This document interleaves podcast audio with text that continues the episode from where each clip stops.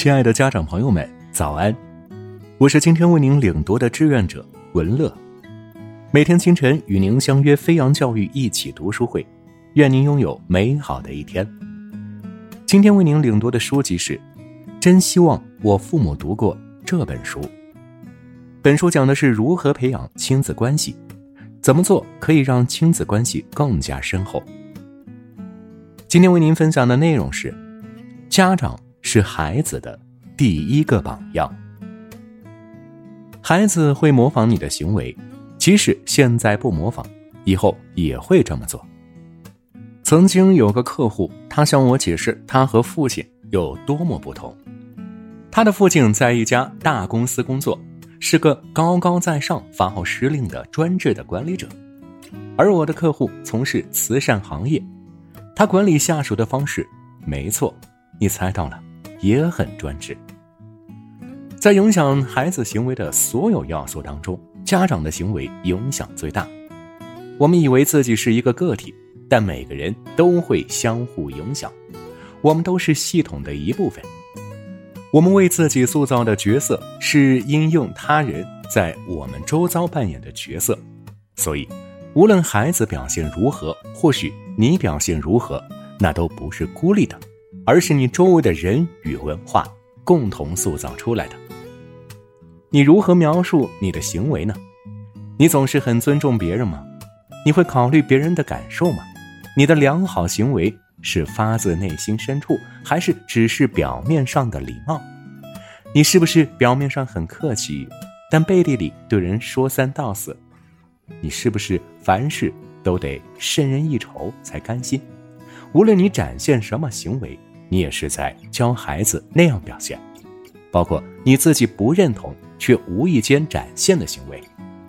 如果你始终对孩子和其他人展现出善意的关怀，那么孩子也会效仿你的做法。不过，孩子不见得总是很乖巧，因为在懂得运用言语沟通之前。行为是他们唯一的沟通方式，即使在孩子学会语言之后，这种情况仍会持续好几年。这是因为我们需要一些技巧，才知道自己的感受，并以语言表达出来，接着才根据那些语言去寻求我们需要的东西。即使是成年人，甚至即使是诗人，也会觉得这不是一件简单的事。我不相信有人是纯粹的好人，或各方面都很恶劣的坏人。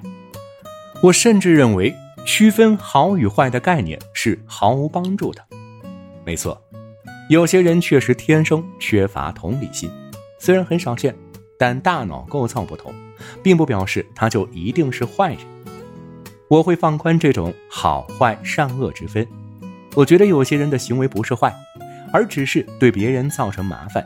或伤害，没有人生来就是坏蛋，所以与其给行为贴上好或坏的标签，我会以得体或不得体来区分。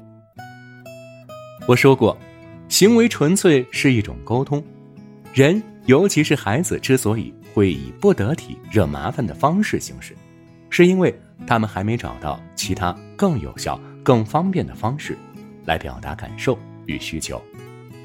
有些孩子的行为并非罪大恶极，他们只是给别人添了麻烦。你的任务是解读孩子的行为，与其把孩子分成好的与坏的，不如去问一些问题：孩子的行为试图表达什么？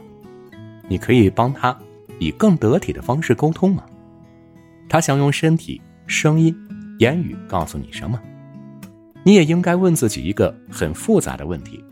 他的行为是如何与你的行为共同产生的？父母与孩子之间的关系对孩子一生有深远的影响。学会处理和孩子的感受，让孩子在和谐关系中成长。家长朋友们，我们明天再见。